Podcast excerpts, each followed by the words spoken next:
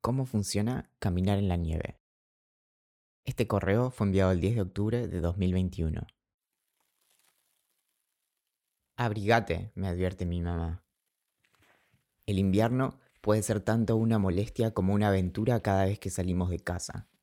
En muy poco tiempo, el paisaje pierde la mayoría de sus colores y si me guiara solo por mis ojos, tranquilamente podría concluir que todo es parte de una película antigua en escala de grises, con los copos de nieve haciendo las veces del ruido en la imagen de las viejas proyecciones cinematográficas. Envuelto en el silencio con el que empiezan todos los poemas invernales, el crujir de mis pasos insinúa que aunque el horizonte se disuelva, ya no estoy en el mismo lugar desde el que partí. Cada tanto irrumpe el sonido de una rama que ya no pudo soportar el azote del clima y se dio para llegar finalmente al suelo, donde quizás se convierta en la casita de una familia recién formada de liebres y algún día en el alimento de un retoño como el que supieron ser esos árboles imponentes que ahora me protegen de la nieve, que cae con todas las intenciones de teñirme de blanco.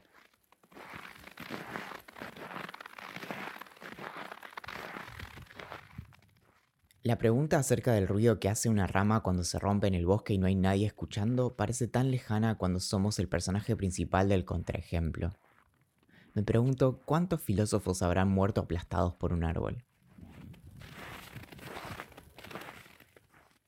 Basta con caminar tantos pasos como las veces que aparece la palabra amor en cualquier canción de los Beatles para estar lejos de todo y empezar a pensar en que quizá el mundo se haya desvanecido en mi ausencia. Pero nada de trágico hay en esta anulación del paisaje, ahora blanco hasta donde alcanza la vista. ¿Acaso no sigue todo en su lugar aunque no lo veamos? Y aunque todo recupere su color, ¿qué habrá pasado con el blanco que ahora nos impide verlo? Camino por donde nunca nadie caminó antes, pensando en que quizás solo sea una capa de nulidad sobre lo demás. Sin ingenuidad, empiezo a confiar en que quizá durante el invierno existe un mundo posible en el que todo es y no es al mismo tiempo. Estando tan protegido del paisaje, impidiendo que el invierno me recuerde lo hostil que puede ser con mi cuerpo, se me ocurre que tal vez me estoy perdiendo de algo. Me saco un guante y la mano humedecida y cálida empieza a derretir los copos que caen sobre ella. Tardan en deshacerse lo que tarda una estrella fugaz en iluminar un pedacito del cielo cuando miramos en la oscuridad de la noche, y un instante más tarde se nos hace imposible recordar cómo era su forma anterior geométricamente regular. Esta imagen, con sobrada elocuencia, parece ejemplificar la importancia de vivir en el presente. Apenas un segundo más tarde las gotitas que quedan nos hacen imposible recordar cómo era tener un copo de nieve sobre la mano.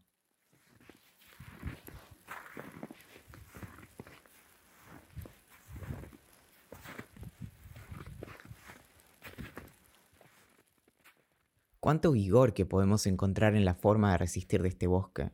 Invierno tras invierno, nunca da a torcer su brazo, y aunque muchos de sus más valiosos compañeros, luego de decenas o quizás cientos de años de haberse preparado un año entero para la contienda, finalmente hayan sido vencidos, siempre lo habrán hecho con honor. ¿Y qué tal si la guerra y la lucha no son las mejores metáforas?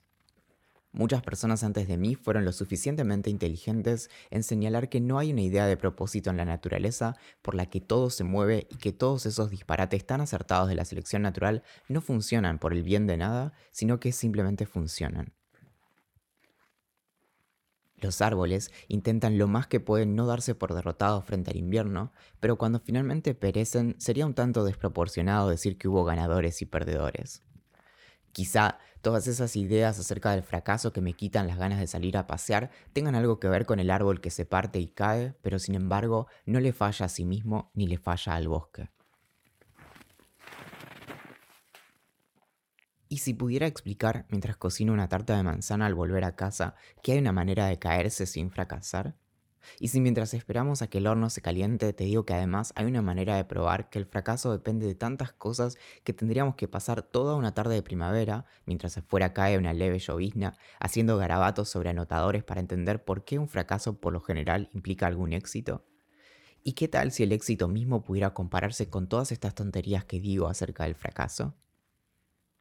Perdido en el medio de esta nada que lo cubre todo, que para algunos podría ser un todo aún más evidente que el que había antes de que todo se tapara de blanco, Por momentos me entusiasma encontrar algún rastro perdido de alguien que haya pasado por donde yo me encuentro, aunque en igual medida me entusiasma saber que ese camino por el que paso nunca antes fue recorrido.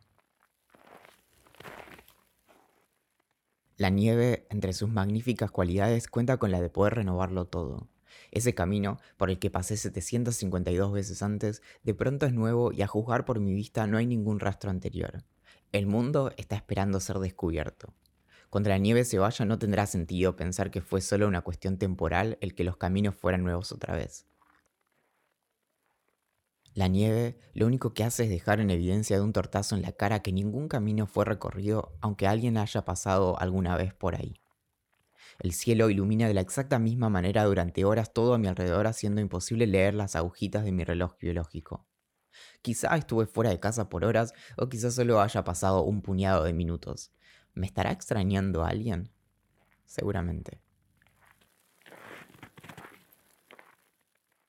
La panza comienza a cantar y el silencio que el invierno impone sobre nosotros no tarda en enmudecer el canto. Me tiro sobre la nieve y dibujo una figura. Me levanto para comprobar que tengo alas y aunque no puedo volar, pude cumplir con la tarea. No puedo volver a casa por el sendero que recorrí, porque ya no existe. Camino despacito y me detengo para mirar al cielo y dejar que mi cara se desfigure por el ruido en la cinta que el invierno proyecta sobre mí. Aprovecho para abrir la boca y dejar que se derritan esos instantes fugaces de nieve en ella. ¿Dónde estarán todos los animalitos del bosque?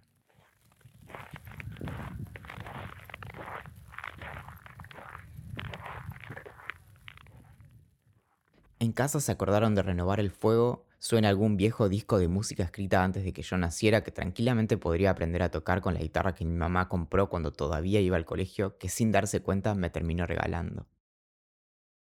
Cierro la puerta y no solo el calor del aire me invita a desabrigarme, también lo hace la calidez de la idea de que si yo me hubiera hecho uno con aquella nulidad, habría tanta gente como la que puedo contar con mis manos que cada invierno miraría por la ventana y le preguntaría al paisaje, ¿qué fue de mí?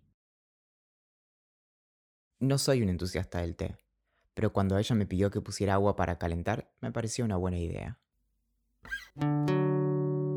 Este correo de cómo funcionan las cosas fue enviado el 10 de octubre de 2021. Mi nombre es Valentín Muro y desde 2017 todos los domingos envío un correo acerca de un tema distinto, persiguiendo mi curiosidad y encarándolo desde la ciencia, la filosofía, la historia y la literatura. Si quieres suscribirte, puedes hacerlo desde el enlace en la descripción de este episodio o buscando cómo funcionan las cosas en Google.